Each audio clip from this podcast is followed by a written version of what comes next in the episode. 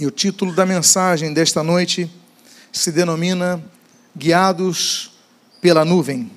Eu convido a que você abra a sua Bíblia no livro do Êxodo de Israel, capítulo de número 13. Êxodo, capítulo de número 13.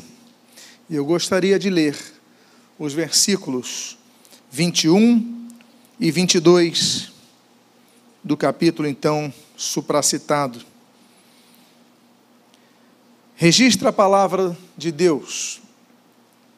O Senhor ia adiante deles durante o dia, numa coluna de nuvem, para os guiar pelo caminho durante a noite, numa coluna de fogo para os iluminar, a fim de que caminhassem de dia e de noite. A coluna de nuvem nunca se afastou do povo durante o dia, nem a coluna de, no, de, de fogo durante a noite. Oremos. Pai amado, Deus bendito, lemos a tua santa e preciosa palavra e nós pedimos, Deus, fala conosco nesta noite. Abençoa nossa vida, fortaleça nossa fé e o que nós pedimos, nós fazemos agradecidos em nome de Jesus. Amém e amém. Uma das primeiras, um dos primeiros sinais visíveis de Israel depois dos grandes sinais que foram as dez pragas no Egito, foram as duas colunas que surgiram no céu diante dos olhos de todos, que era a coluna de fumaça durante o dia e uma coluna de fogo durante a noite. A Bíblia fala que através dessas colunas Israel era guiado. Essas colunas seriam uma espécie de bússola, de GPS do povo de Israel, para que pudesse então trilhar na exata, no exato caminho que Deus queria para com eles, para que tivessem as experiências que tiveram, para que recebessem os ensinamentos que receberam. Eu gostaria de compartilhar de algumas lições que nós aprendemos com estas duas colunas no deserto. E a primeira delas se encontra no versículo número 20. Você volte um versículo antes, e o versículo número 20, nós lemos: Os israelitas partiram de Sucote e acamparam em Etã, à entrada do deserto. A palavra Sucote significa uh, abrigo temporário, tendas, um local de descanso que eles temporariamente ficariam. Não era local fixo. E é significativo dizer que 80 quilômetros depois que eles saem do local onde eles estavam, naquela região do Egito, 80 quilômetros eles param em Sucote, um local de abrigo temporário. Hoje pela manhã nós mencionamos um dos textos da palavra de Deus, quando Paulo escreve aos Filipenses, dizendo que a nossa pátria está nos céus. Nós aqui somos, como diz 1 Pedro, capítulo número 3, forasteiros e peregrinos nessa terra. Nós não pertencemos a esta sociedade. A nossa pátria está nos céus. O Senhor Jesus, uma das suas mensagens mais claras, dos textos mais claros que ele vem dizer, ele fala: Olha, eu vim trazer o reino, o reino está entre vós. Ele veio trazer uma nova cultura, ele veio trazer uma nova identidade, ele veio trazer o entendimento que nós aqui somos peregrinos. Como diz ali, por exemplo, também o texto de Hebreus, capítulo 11, que aqueles heróis da fé foram peregrinos nessa terra, nós assim também o somos. Quando nós lemos esse texto de Sucote, quando nós lemos o versículo número 20, que eles param em Sucote, o primeiro acampamento, nós vemos a importância de que, enquanto nós não alcançamos a terra prometida, enquanto nós não alcançamos a nossa pátria celestial, nós temos um local de refúgio onde nós devemos então temporariamente coabitar, que é a igreja. A igreja é fundamental. A igreja, ela é um coletivo, não existe igreja individual. Se você falar, não, eu sou salvo, eu sou crente em Cristo, mas eu não congrego nenhuma igreja, eu, eu sigo a minha vida cristã sozinho, eu sou igreja. Não, você não é igreja. Por que, que você não é igreja? É simples. A palavra grega para igreja é eclesia. Eclesia em grego significa assembleia. O que é uma assembleia? É um coletivo de pessoas. Não existe assembleia de uma pessoa. Jesus, ele está presente onde nós estivermos. O Salmo de número 139 diz que, ainda que eu esteja nas profundezas, ali o teu espírito estará comigo. Só que o Senhor Jesus, ele disse: onde dois ou três estiverem reunidos em meu nome, ali eu estarei. Por que dois ou três e por que não apenas um? Porque a Bíblia fala do coletivo, a Bíblia fala da importância de estarmos juntos. Meus amados irmãos, a igreja ela é fundamental para o nosso crescimento. Não existe outra agência na história. Se você estudar a história da igreja, não existe nenhum outro local onde houve mais evangelização, mais discipulado, mais ensino, a palavra mais sendo pregada do que a igreja. A Bíblia diz em Hebreus capítulo 10, versículo 25, olha, não deixei de congregar-vos, como fazem alguns, antes que façam-se admoestações, tanto quanto vedes que o tempo se aproxima. Ou seja, a igreja nós não podemos deixar de congregar. A Bíblia fala, por exemplo, em Atos capítulo número 2, versículo número 1, que no, quando se completaram o dia do Pentecoste, quando completou-se o dia do Pentecoste, estavam todos reunidos em um só lugar. Por que, que eles estavam reunidos? Porque a igreja é o local é, não apenas as pessoas são igreja, mas o coletivo das pessoas unidas para adorarem a Cristo, para louvarem a Deus, para juntos ouvirem a palavra. Isso é a igreja. Igreja é coletivo. A Bíblia diz, por exemplo, no, no livro de 1 Coríntios, capítulo 12, que nós somos membros uns dos outros, somos membros de um só corpo, onde Cristo é a cabeça e um é o braço, outro é a mão, outro é o dedo, outro é o cotovelo, não importa, cada um é peça de um mesmo corpo. Nós devemos então entender isso. Por quê? Porque na igreja nós unimos as nossas forças. A Bíblia fala, por exemplo, sobre a ceia do Senhor, 1 aos Coríntios, capítulo número 11. A igreja se reúne para celebrar a ceia do Senhor. A igreja se reúne, por exemplo, para desenvolver os seus dons eh, espirituais e seus dons, eh, os dons que Deus lhes deu, por exemplo, como nós lemos ali em 1 Pedro, capítulo número 4, versículo número 10. Nós então estamos reunidos para juntos fortalecermos, fortalecermos uns aos outros através da disposição que nós temos em ajudar, através do discipulado, da direção, para que, unidos como um só homem, possamos fazer diferença nessa sociedade, para que juntos possamos ser admoestados, para que junto, juntos possamos ser exortados, mas para que juntos possamos alimentar-nos e, e, e fortalecermos aquele que está cansado. Quando um está mais cansado, o outro vai lá e o levanta. Quando um está abatido, o outro vai lá e o levanta. Quando está um desanimado, o outro vai lá e o levanta. E isso é o papel da igreja. Meus amados irmãos, Sucote então representa a importância da igreja. Israel saiu com uma população de milhares de pessoas, mas eles tinham que estar unidos. Eles ainda não tinham experimentado, nós estamos no capítulo 13. O capítulo 14 é o capítulo que os exércitos de Faraó vão chegar e pressioná-los entre onde eles estavam e onde estava o Mar Vermelho. Eles então estavam ainda eufóricos. Estamos falando de um local que Sucote, que se encontra entre a euforia da saída pós dez pragas do Egito e o medo de serem eliminados pelos exércitos de Faraó quando chega no Mar Vermelho. Nesse meio termo, nesse, meio, nesse, nesse momento, nós vemos então a grande importância da igreja de estar reunida, para que possamos entender que a vida cristã ela é feita de vales e ela é feita de montanhas. Ela é feita de momentos de vitórias e é feita de experiências amargas de nossas vidas, que podem ser traduzidas como derrotas, sim Muitas vezes nós falhamos, nós perdemos, mas nós pedimos perdão ao Senhor, nós vigiamos para não errarmos mais e nós então prosseguimos para o alvo. Meus amados irmãos, o mesmo versículo número 20, eu coloquei a palavrinha socote ali, mas agora eu coloco a outra palavra no mesmo versículo. O texto diz: Os israelitas partiram de Sucote e acamparam em Etã, à entrada do deserto. 15 quilômetros depois de Sucote, ou seja, uma distância semelhante ao tamanho aqui no Rio de Janeiro, de nossa ponte Rio-Niterói, que tem 14 quilômetros. Imagine então Israel cruzando essa ponte e chega a sair do centro do Rio, chega então ali em Niterói. 15 quilômetros depois, a Bíblia diz que eles acampam mais uma vez. O ritmo diminui, foram 80 quilômetros, agora são 15 quilômetros.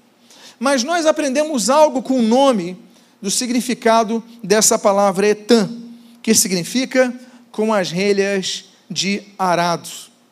Relha de arado representa trabalho. Relha de arado representa esforço. Você pega a relha de arado para você arar a terra. Você vai rasgar a terra, você vai plantar a semente e você então vai lutando contra a terra. Por quê? Porque nós aprendemos que igreja não é apenas auditório, não é auditório, aliás. Muitos transformam a igreja como um auditório. Eu vou, eu assisto um culto, eu vou para minha casa, já cumpri o meu papel como cristão. Daqui a uma semana eu volto, assisto um culto e volto para minha casa. E você fica então satisfeito com essa rotina, que nada mais é uma rotina meramente religiosa. Por quê? Porque você não produz frutos durante a semana. Por quê? Porque a sua luz do Evangelho não brilha durante a semana. Você não é igreja, você é auditório. Deus quer mais do que isso. Mas para que nós possamos fazer a diferença, nós temos que trabalhar. O Senhor Jesus, ele diz no Evangelho segundo João, capítulo 5, meu Pai trabalha até hoje. João capítulo 6, o Senhor Jesus ele diz no capítulo seguinte: Olha, nós devemos trabalhar para a vida eterna. Por isso, que nós precisamos de trabalhar em todo momento, meus amados irmãos. Por quê?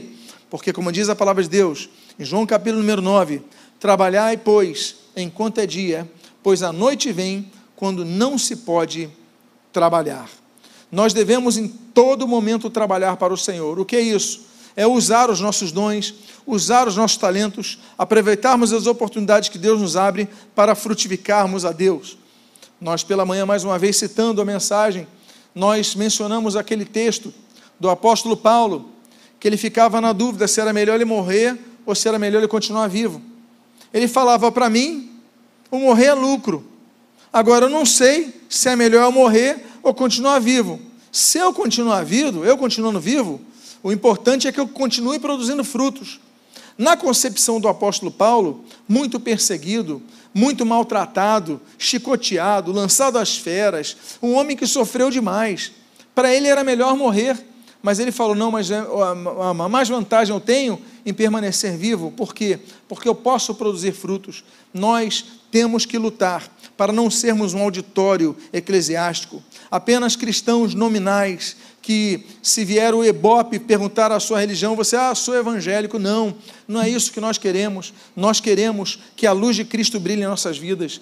Nós queremos pegar aqueles talentos que Deus nos colocou e devolver ao Senhor de maneira multiplicada, como diz Mateus capítulo 25. Por quê? Porque Deus está esperando que nós roguemos para que Ele envie trabalhadores para a sua seara. Não é isso que diz Mateus capítulo 9, versículo 37? Rogai, pois, ao Senhor da seara que envie trabalhadores para a sua seara. Por isso, nós devemos pegar aquele texto de Ageu capítulo 1 e não nos acomodarmos, trabalharmos para o Senhor, dizendo: Senhor, eu quero me envolver na tua obra, eu quero me envolver na obra na igreja, eu quero me envolver na obra nos setores ministeriais, eu quero evangelizar, eu quero pregar, eu quero dar aula para criança, eu quero ficar na recepção, na introdução, não importa, eu quero servir a Ti de algum modo, por quê? Porque eles acampam em Etam eles acampam, acampam no local que hoje é Ismália, no Egito, eles tra para trabalharem, para multiplicarem. Por quê? Porque Deus trabalha por nós. Deus trabalhou por eles durante as dez pragas. Nas dez pragas, o trabalho foi de Deus. Deus fez dez, as, as dez intervenções no Egito. Agora, depois disso, quem tinha que marchar era o próprio povo.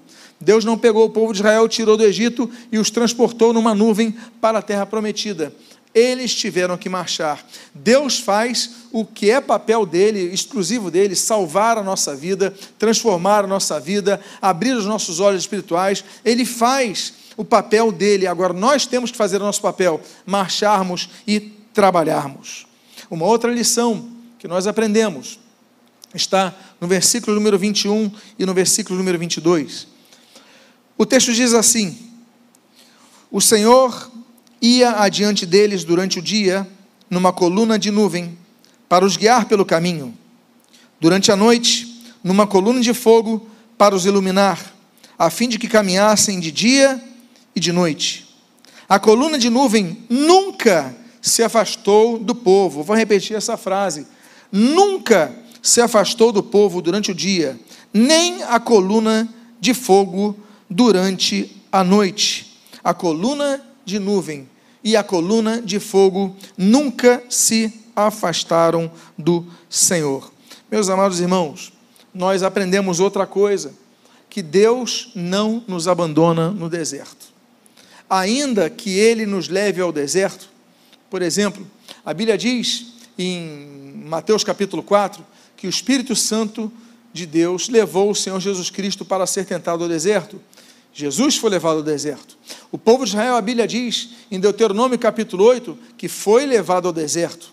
Então, ainda que Deus nos leve ao deserto, nos permita ter experiências difíceis, nos permite passar por momentos de sequidão, de dificuldades, de ventanias, ainda que Ele nos mande para o deserto, eu quero te dizer uma coisa: Ele não nos abandona no deserto. É Deus que falou para, por exemplo, Abraão, Gênesis capítulo 17, que a sua presença estaria com ele.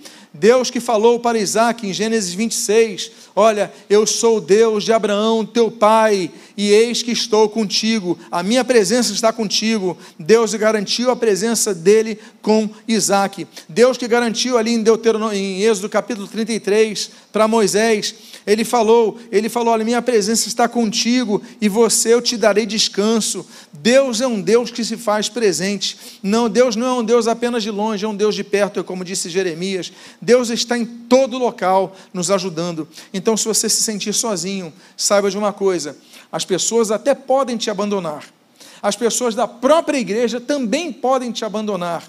Os teus parentes também podem te abandonar, mas uma pessoa, bendita pessoa, nunca te abandonará. Deus está presente ao teu lado. Diga à pessoa que está do seu lado: você nunca ficará sozinho no deserto.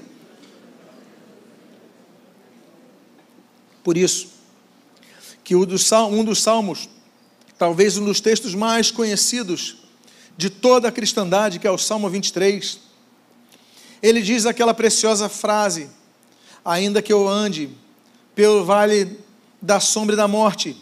Mal nenhum temerei. Por quê? Qual é a resposta? Porque tu estás comigo. Volto a dizer, Deus nos leva a deserto. Volto a dizer, Deus nos leva no vale da sombra e da morte. Deus permite que nós passemos por dificuldades, mas uma coisa Ele nos faz: não nos deixa sozinho. Deus não nos deixará sozinhos. Uma outra lição que nós aprendemos é a que nós lemos sobre a coluna de nuvem. O que, que representa a coluna de nuvem? A coluna de nuvem representa sombra no deserto. A coluna de nuvem traz alívio em relação ao calor causticante do deserto ao vento quente. Então aquela coluna representava a sombra. Meus amados irmãos, o Salmo de número 17 diz que nós devemos nos esconder na sombra do Senhor. É uma, uma sombra que nos traz alívio.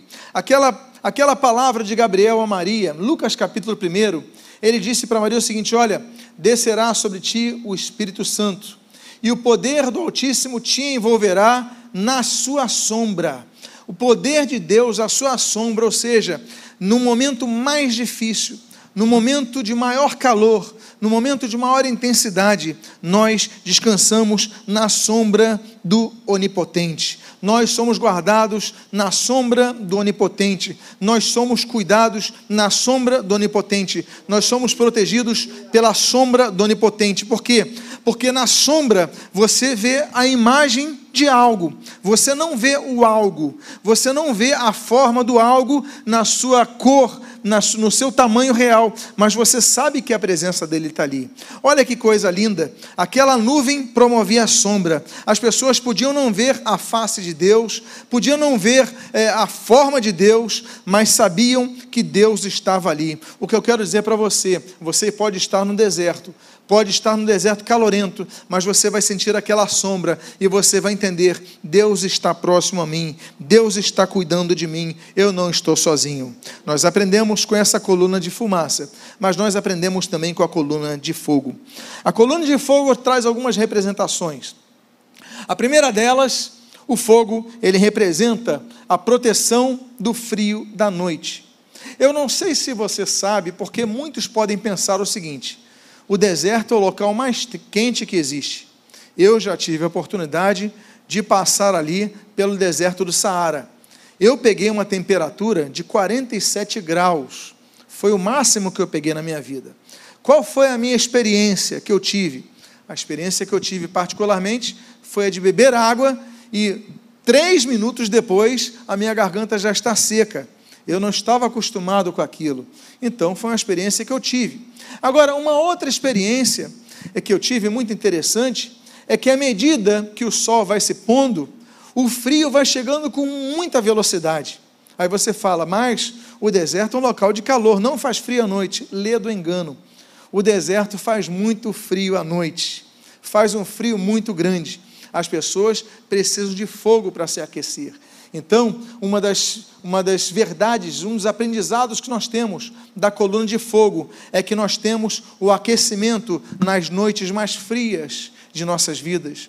Nas noites mais gélidas de nossa vida, nós pedimos a ajuda de Deus e Ele começa a aquecer o nosso coração, nos aquecer com esperança, nos aquecer com certeza, nos aquecer com cura. Uma outra coisa que nós aprendemos sobre essa coluna de fogo durante a noite é que a coluna de fogo durante a noite, ela nos traz também a, a, a, a garantia, a segurança contra os animais noturnos. As pessoas acendem fogo à noite nos desertos, assim como também nas florestas, não é apenas para se aquecer, mas para afugentar os animais. Por quê? Porque muitos animais só vão à caça à noite. No caso do deserto, os animais que ali conseguem viver no deserto, eles vão à caça à noite. Nas florestas também vão à caça à noite. E à noite, então, eles têm um olho diferente do nosso, eles têm uma percepção diferente da nossa, eles conhecem o local como nós não conhecemos, eles vão à caça. Mas se tiver uma fogueira, isso já afugenta eles, já gera um medo a eles. A presença de Deus, meus amados irmãos, é o que nós precisamos. Por quê? Porque Satanás não nos toca. Nós pertencemos ao Senhor, Satanás não nos toca. Aí você fala, ah, mas, mas ele tocou, eu estou ferido por uma ação do diabo. Olha, eu quero dizer o seguinte: se houver autorização de Deus, o livro de Jó fala sobre isso nos seus dois primeiros capítulos de maneira tão clara, é porque Deus permitiu com um propósito. Agora, e nada somos tocados. Se Deus não permitir, olha, toca nisso, toca mais nisso, você não tocará nele. Por quê? Porque a vida dele pertence a mim. Deus tem o controle de nossas vidas. A tocha está com Deus. A coluna de fogo vinha do céu e não vinha da terra. É Deus fazendo a sua presença se manifestar para nos livrar dos perigos espirituais. Por isso, se você estiver sozinho, isolado, sentindo uma presença espiritual maligna, comece a clamar pelo sangue de Jesus. Comece a orar a Deus. Deus manifesta a tua presença aqui. Em nome de Jesus, manifesta a tua presença aqui. Que não há inferno que se sobreponha à ação do poder da presença de Deus em nossas vidas. Amém, queridos? Outra coisa que nós aprendemos sobre a coluna de fogo durante a noite não é apenas, por exemplo, a, proteção do frio da noite, não é apenas a proteção contra os animais, mas também é a presença da luz. Nós precisamos de luz para enxergarmos. Eu não sei se você se lembrou do versículo que foi lido aqui. O texto disse, que nós lemos, que a coluna, Deus colocou duas colunas, uma de fumaça durante o dia e uma de fogo durante a noite, para que o povo de Israel não parasse, não cessasse a sua caminhada, continuasse seguindo. Claro que eles tinham os momentos de descanso, mas eles não tinham uma cronometria como era a nossa, veremos já. A cronometria deles era diferente. Havia dias que eles marchavam durante o dia, havia dias que eles marchavam durante a noite, a madrugada. Havia manhãs ou tardes que eles não saíam do lugar, assim como havia noites que eles descansavam. A cronologia, o tempo era diferente para eles. Por quê? Porque eles seguiam a nuvem. A fumaça dava esse refrescor durante o dia, mas à noite eles tinham a luz. A Bíblia fala sobre a palavra de Deus, Salmo 119, 105, lâmpada para os meus pés é a tua palavra e luz para o meu caminho. Nós precisamos das escrituras sagradas para caminharmos. Meus amados irmãos, uma das maiores carências, graças a Deus que o Evangelho tem crescido, graças a Deus que a palavra de Deus tem sido proclamada, mas muitos púlpitos carecem de pregações bíblicas, porque muitos não citam a Bíblia, não abrem a Bíblia, não leem a Bíblia. Tem maravilhosos louvores, tem momentos maravilhosos de oração, de intercessão, e não estamos aqui fazendo críticas a esses momentos. Deve, devemos fazer tudo com excelência ao Senhor, mas às vezes relegam a pregação da palavra a cinco minutos, a dez minutos. Ainda que a palavra de Deus anunciada por um segundo seja suficiente para transformar vidas, mas a palavra de Deus tem que ter primazia nos púlpitos. E eu quero dizer para vocês que a luz, nós precisamos dessa luz. A Bíblia fala da luz da palavra de Deus, a Bíblia fala da luz, que o Senhor Jesus ele fala: "Vós sois a luz do mundo". Mas que luz é essa? Aí o Senhor Jesus falou: "Eu sou a luz do mundo". Ou seja, a luz que nós somos é o reflexo da luz de Cristo em nossas vidas. A luz também faz outra coisa, a, a fumaça, a coluna de, de fogo faz outra coisa também durante a noite. Ela nos faz ter fogo, ela nos faz ter o sentimento que não estamos sozinhos, mas temos a nossa vida aquecida. Há momentos que nós ficamos isolados, sentimos um vazio muito grande, mas basta clamarmos a Deus, clamarmos com fé, que aquele fogo vai se aquecendo. Nós vemos fogo, em Gênesis capítulo 3, nós tínhamos ali fogo na, na, espada dos querubins, nós tínhamos ali fogo, por exemplo, do juízo de Deus, em Gênesis capítulo 19, quando desceu fogo dos céus sobre Sodoma e Gomorra. Mas nós também temos fogo, por exemplo, naquela sarça citada em Êxodo capítulo 3, do chamado de Moisés. Havia uma sarça que pegava fogo, mas não consumia a planta. Olha que que expressão bonita que nós temos, que coisa linda que nós temos. Por quê? Porque aquela planta continuava sendo planta. O fogo não a destruiu, não destruiu a sua forma, não destruiu a sua essência. A Bíblia diz que havia chamas naquela sarça, mas não a consumia, não a destruía. Ou seja, nós temos uma vida, Deus nos deu uma vida, Ele quer que nós tenhamos experiências maiores com Ele, mas Ele não vai nos destruir para que Ele, para que ele é, é, é, prevaleça sobre nós, Ele quer nos usar. O que nós precisamos é pedir, Deus, enche-me do, do teu espírito, enche a minha, a minha vida do teu espírito. E aí nós lembramos do fogo, o fogo que devia arder no altar. A Bíblia diz em Levítico capítulo 6 que o fogo devia arder continuamente sobre o altar, não podia ser apagado. Havia algumas luzes que não podiam ser apagadas. A outra, por exemplo, nós lemos ali em 1 Samuel capítulo 3, que são as sete lâmpadas do, do, do, do candelabro, não podiam ser apagadas. A luz do Espírito de Deus não pode ser apagada em nossas vidas. Meus amados irmãos, outro dia eu estava pensando sobre algumas, alguns movimentos que têm surgido nos últimos tempos e eu estava lendo sobre uma igreja, uma igreja de um líder que se dizia ateu. Eu falei, meu Deus, como é que pode uma igreja ter um pastor que não acredita em Deus? Existem igrejas de líderes que acreditam em Deus, mas toleram tudo que é de errado. Existem igrejas que, na verdade, são apenas clubes sociais com nome de igreja mas não existe a presença do Espírito Santo.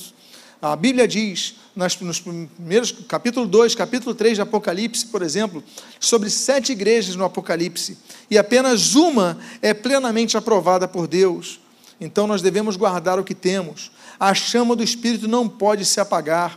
Como a palavra de Deus diz: olha, vê onde você errou e volta e se arrepende das suas obras. Por quê? Porque igrejas também morrem.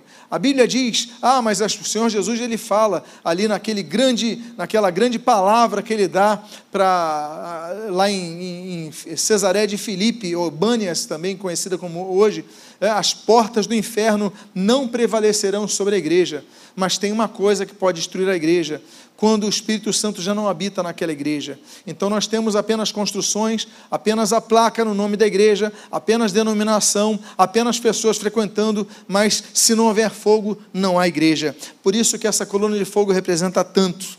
Outra coisa, outra lição que nós aprendemos, está nos versículos número 15.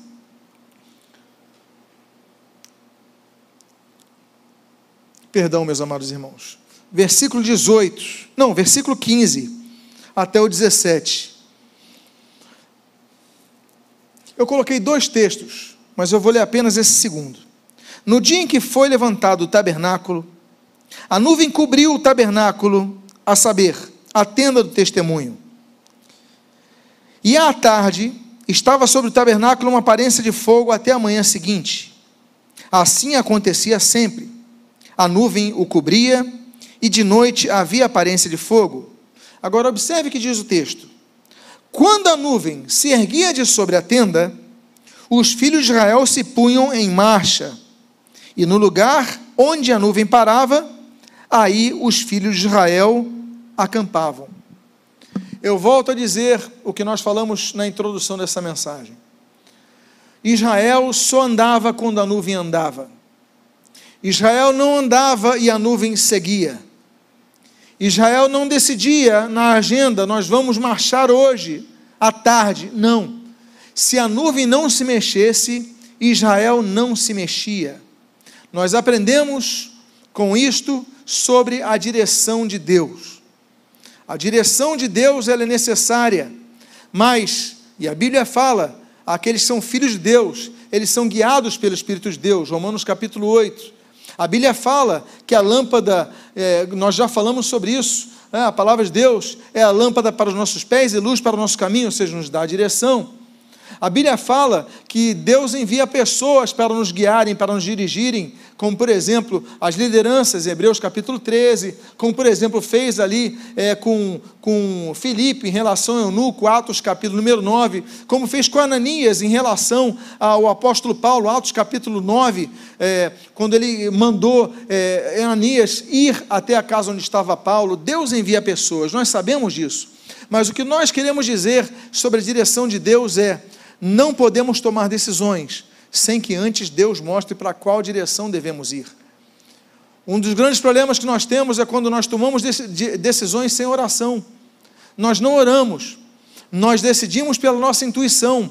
Eu devo ir para aqui, eu devo ir para ali, eu devo ir para colar. Não. Ore ao Senhor e olhe a nuvem.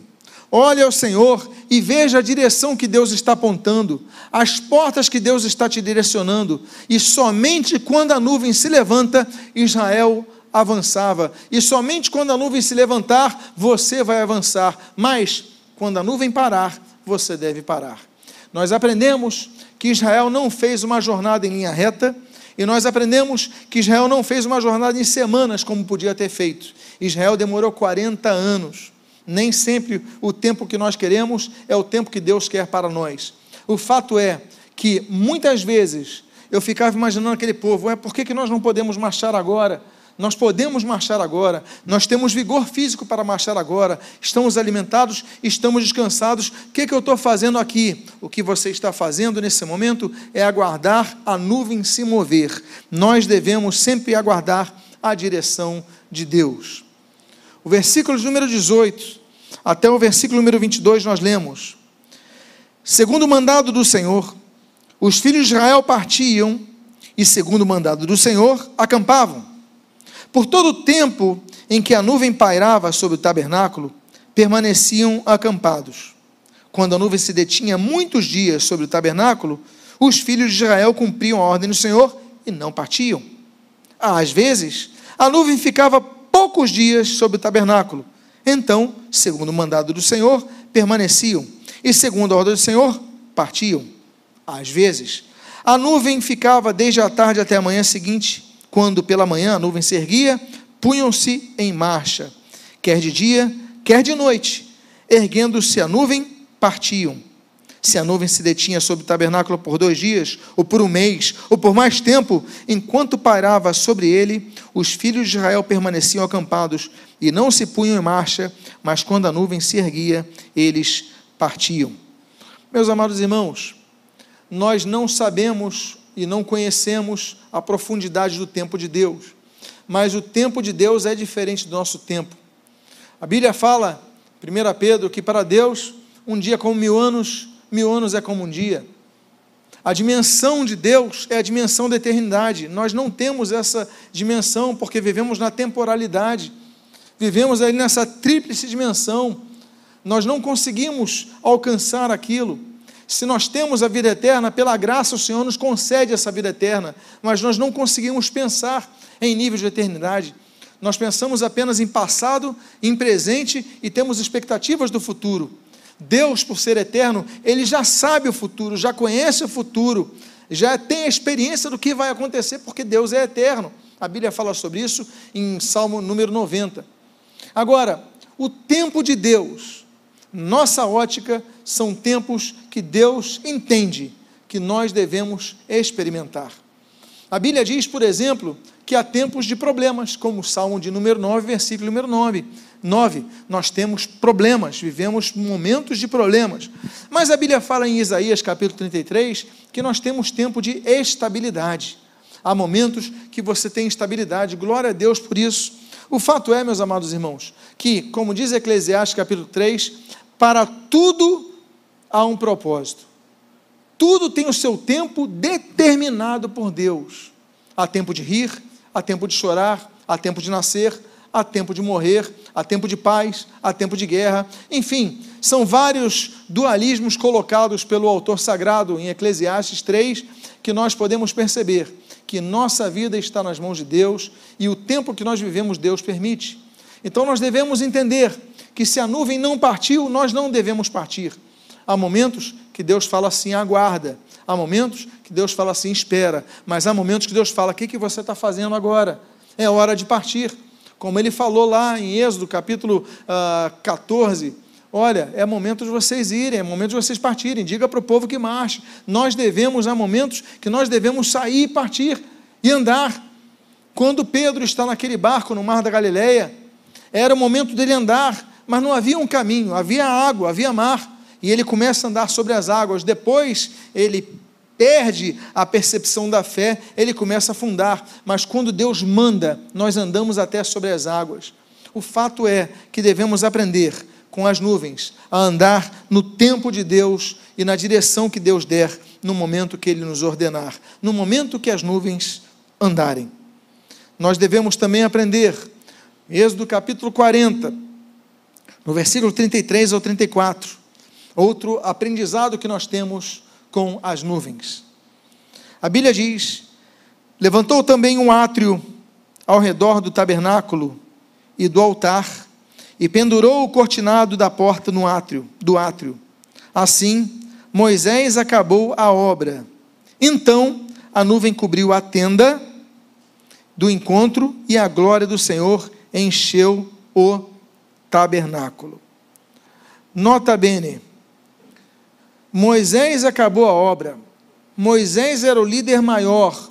Moisés foi o homem chamado por Deus ali em Êxodo capítulo 3 para trazer libertação a Israel e para conduzir Israel. Moisés era um homem experimentado na casa ah, da, dos príncipes egípcios. Moisés tinha cultura, Moisés tinha experiência, Moisés era o homem. Era a maior, a maior personalidade ali de Israel, era Moisés, sem sombra de dúvida. Mas o texto mostra que depois que ele acabou a obra, a Bíblia diz: olha, então Moisés acabou a obra e a nuvem cobriu a tenda do encontro e a glória do Senhor encheu o tabernáculo. A glória não era dele, a glória era do Senhor. Quem encheu o tabernáculo foi a presença de Deus. e só encheu o tabernáculo depois que Moisés acabou a obra. Existem experiências que nós só teremos depois de completarmos a, a obra que Deus colocou para nós. Note que até ele, não concluir, até ele concluir a obra, a Bíblia não tinha falado que a glória encheu o tabernáculo. Ela só enche o tabernáculo depois que ele termina a obra. Existem experiências na sua vida que você só vai ter quando você terminar aquela obra que Deus já colocou para você concluir. Porque muitos começam obras, começam a fazer coisas para Deus, começam a exercer é, atribuições que Deus lhe deu, responsabilidades que Deus lhe deu, você começa a desenvolver, mas você abandona, você para, você desiste, e você fala, mas não acontece mais nada, mas não tem uma, não tem uma experiência muito profunda com Deus, eu não sinto a presença de Deus, eu não sinto a presença de Deus encher esse tabernáculo que é minha vida. O tabernáculo só foi cheio assim que Moisés acabou a obra. Ainda que ele fosse a maior das personalidades, ele levou, conduziu Israel para o deserto, ele foi o grande líder, ele já tinha trazido a, a, o decálogo do Monte Sinai, ali em Êxodo capítulo 19, capítulo 20, ele já tinha feito tudo, mas ele ainda tinha trabalho para fazer. Não importa o cargo que você tenha na igreja, não importa o título eclesiástico que você tenha recebido, não importa o tempo de igreja que você tem, você ainda tem uma obra para fazer. Diga a pessoa que está do seu lado: você ainda tem uma obra para fazer. Nós aprendemos, no versículo 35, o texto diz: Moisés não podia entrar na tenda do encontro, porque a nuvem permanecia sobre ela e a glória do Senhor enchia o tabernáculo. Ele era, me permito a expressão popular, o cara.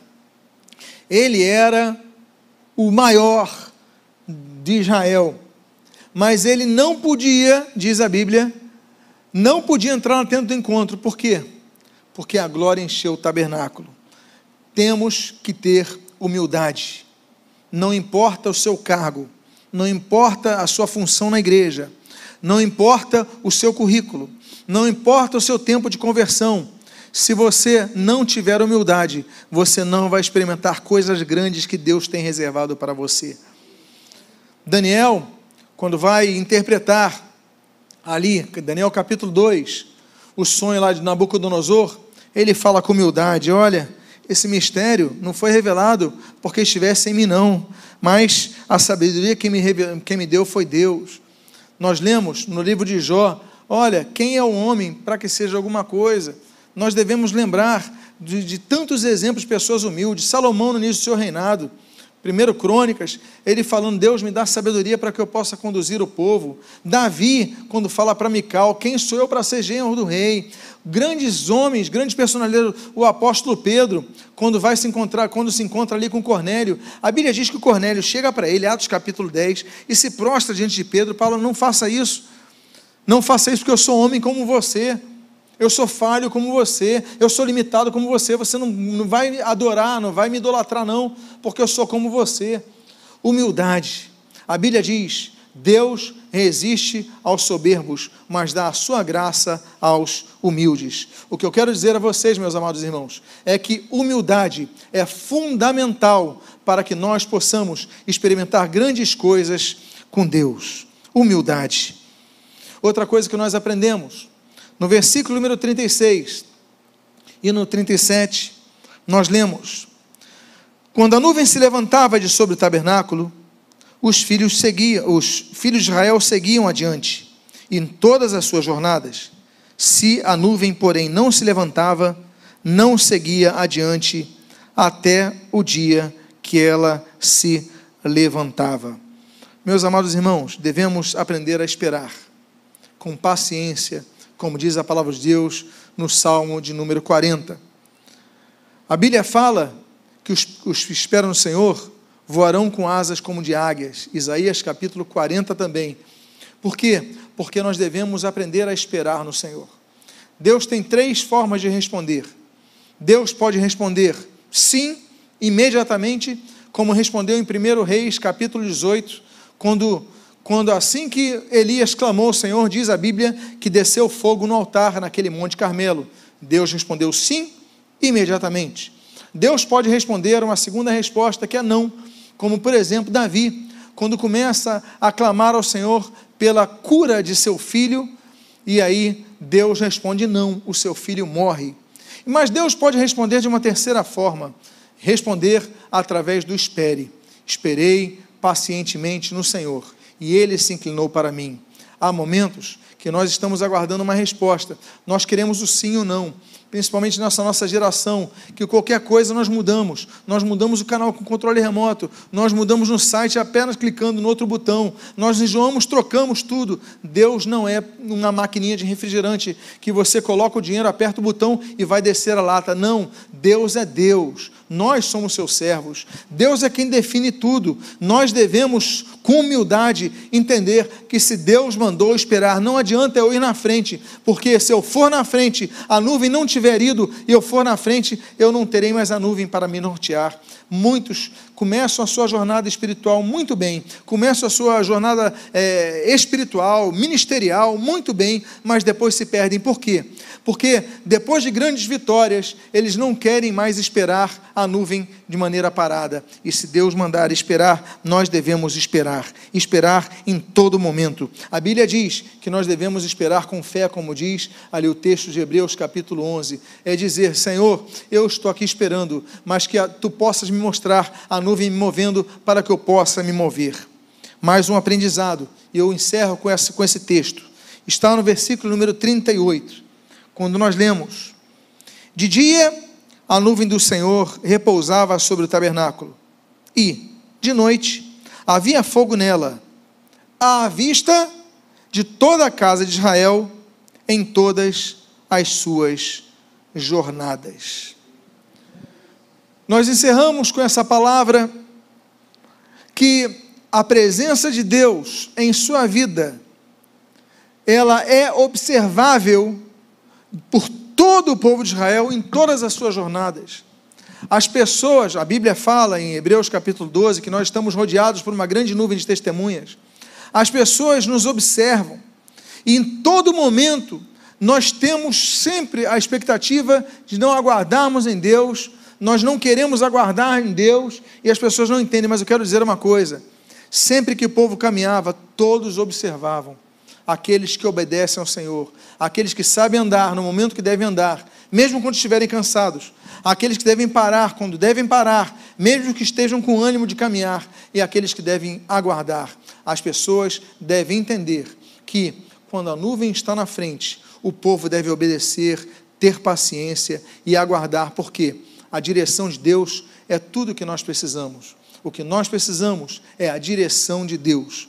O Senhor Jesus, ele nos deu a maior das direções em João capítulo 14, versículo 6, quando ele disse: Eu sou o caminho, a verdade e a vida. Isso é direção. Eu sou o caminho, e a verdade e a vida, e ninguém vem ao Pai senão por mim. Nós temos uma direção. A grande questão é o que nós temos feito com as nossas vidas espirituais. Eu convido a você ficar de pé nesse momento. Eu convido a que você, ao ficar de pé, feche seus olhos, porque nesta noite eu quero fazer uma oração a você. Eu quero fazer uma oração por você que não tem seguido a direção de Deus. Eu quero fazer uma oração por você que tem, que tem se, se é, muitas vezes se adiantado a direção de Deus e depois você falou: o que, que eu fiz? Eu estou colhendo coisas erradas hoje porque eu não aguardei a direção do Senhor. Então, se você é uma pessoa que precisa dessa direção, que precisa voltar ao prumo, que você precisa voltar à bússola de Deus, que você coloque a mão no seu coração agora. Nós queremos orar por sua vida, porque hoje é a noite de acerto do caminho. Pai amado, em nome de Jesus. Há várias vidas aqui com as mãos em seus corações pedindo: Deus, dá-nos a tua direção. Precisamos da tua direção. Será Deus que eu preciso pegar esse caminho? Será Deus que eu preciso pegar outro caminho? Será Deus que eu devo ir agora ou devo aguardar? Pai amado, como é difícil tomar decisões, mas sem Ti, Pai, estamos perdidos. Por isso nós pedimos: mostra a nuvem de fumaça durante o dia, mostra a nuvem de fogo durante a noite, mas o que nós queremos dizer é que em todo momento nós percebamos a tua presença e a tua direção. eu te peço por essas vidas que pediram a direção sobre si. Pai amado, abençoa-os, guarda-os, livra-os. Senhor, que sejam afugentados os perigos da noite, os perigos do deserto, e que eles possam ser em Ti renovados. Renova com orvalho, renova com bálsamo, renova, Senhor, com, a, com, com o que nós precisamos da Tua presença, Pai, e com o fogo do Teu Espírito Santo. E o que nós pedimos, nós o fazemos agradecidos, em nome de Jesus em nome de Jesus. Amém e amém. Aqueles que agradecem a Deus pela sua direção, aplaudam ao Senhor nesse momento. Louvado seja o Senhor. Uma coisa nós precisamos é nunca nos desviarmos, como diz o texto de Deuteronômio, nem para a direita, nem para a esquerda, mas sempre andarmos no caminho do Senhor. Há vidas que um dia decidiram não esperar a nuvem andar e foram na frente e hoje estão colhendo. Mas eu quero dizer que hoje foi noite, esse é o momento de você voltar a trilhar nos caminhos do Senhor, para que jamais volte a se afastar dele. Que Deus abençoe sua vida. Vamos encerrar esse culto levantando as nossas mãos. Pai amado,